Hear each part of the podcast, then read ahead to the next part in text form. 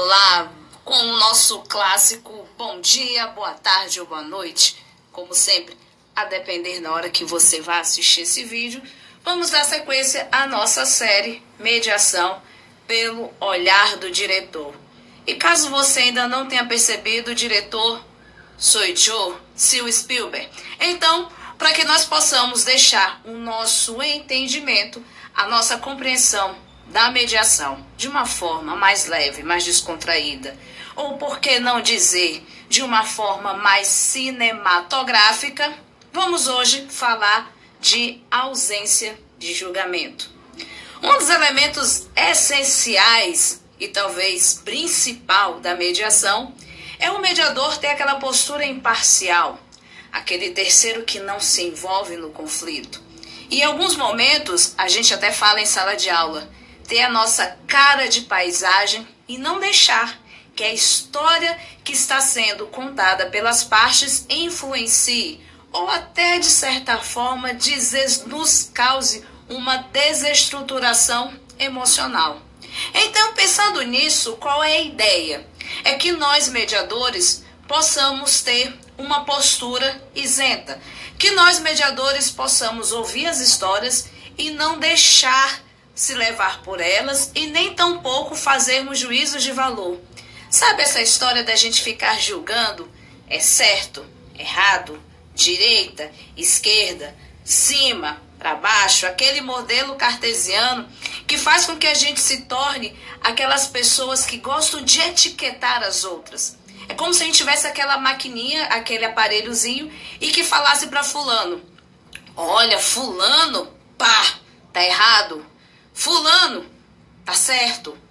Sem dar ao menos o benefício da dúvida, sem ao menos escutar na essência aquilo que está sendo dito. Então pare e pense. Será que você, que quer ser um mediador por excelência, um agente pacificador, uma pessoa fomentadora da cultura de paz, será que você consegue, sem utilizar qualquer tipo de juízo de valor, ouvir as histórias que são, estão sendo ditas, que estão sendo contadas. Quando você olha para uma parte, você já imediatamente já faz aquele mapeamento como se você tivesse uma visão de raio-x tipo super-homem.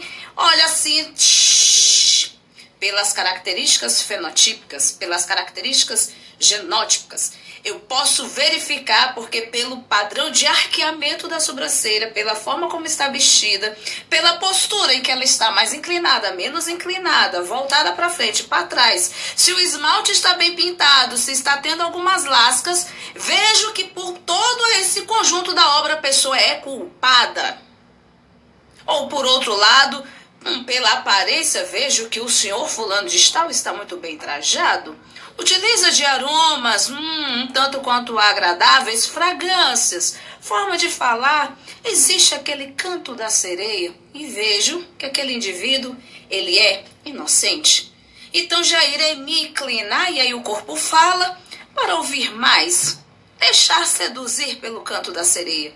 E eu te pergunto, será que isso é o certo?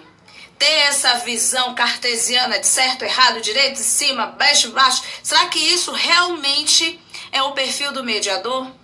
E para só não ficar nas minhas palavras e ficar só nesses meus discursos, eu trouxe alguns filmes para que se você fizer sentido para você, se você tiver um tempinho, possa assistir e começar a abrir a sua percepção e entender que não existe o certo e nem o errado são pontos de vista diferentes, percepções diferentes, valores diferentes, momentos culturais, emocionais, profissionais e pessoais totalmente diferentes. Eu posso estar vendo seis, você pode estar vendo nove. E a gente está brigando porque um está dizendo que é seis, o outro está dizendo que é nove.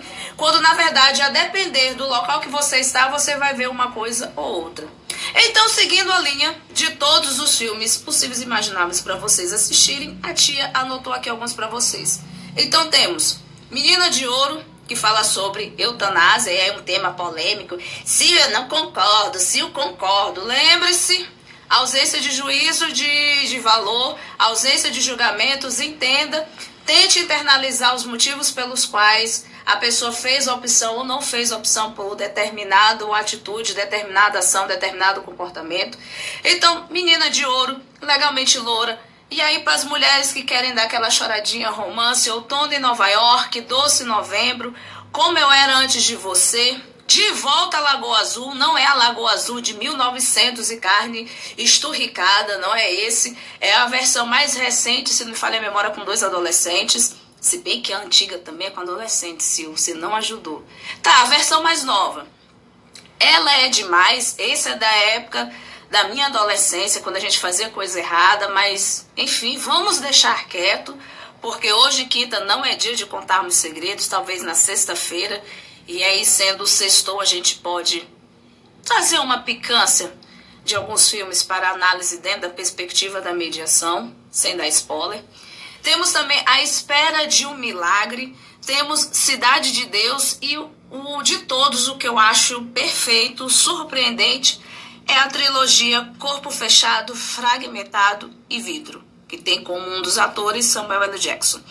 Então, se eu fosse você, eu daria uma olhadinha nesses filmes, tentaria assistir de uma forma totalmente desprendida de qualquer juízo de valor, entendendo que na mediação, a nossa atuação enquanto mediador, como esses agentes balizadores da paz, da comunicação, da restauração do diálogo, de uma vida mais harmônica, nós devemos sempre ouvir, enxergar e entender as histórias do outro sem colocar as nossas próprias percepções, sem colocar os nossos valores, sem tentar de alguma forma alterar a história do outro segundo o nosso próprio ponto de vista.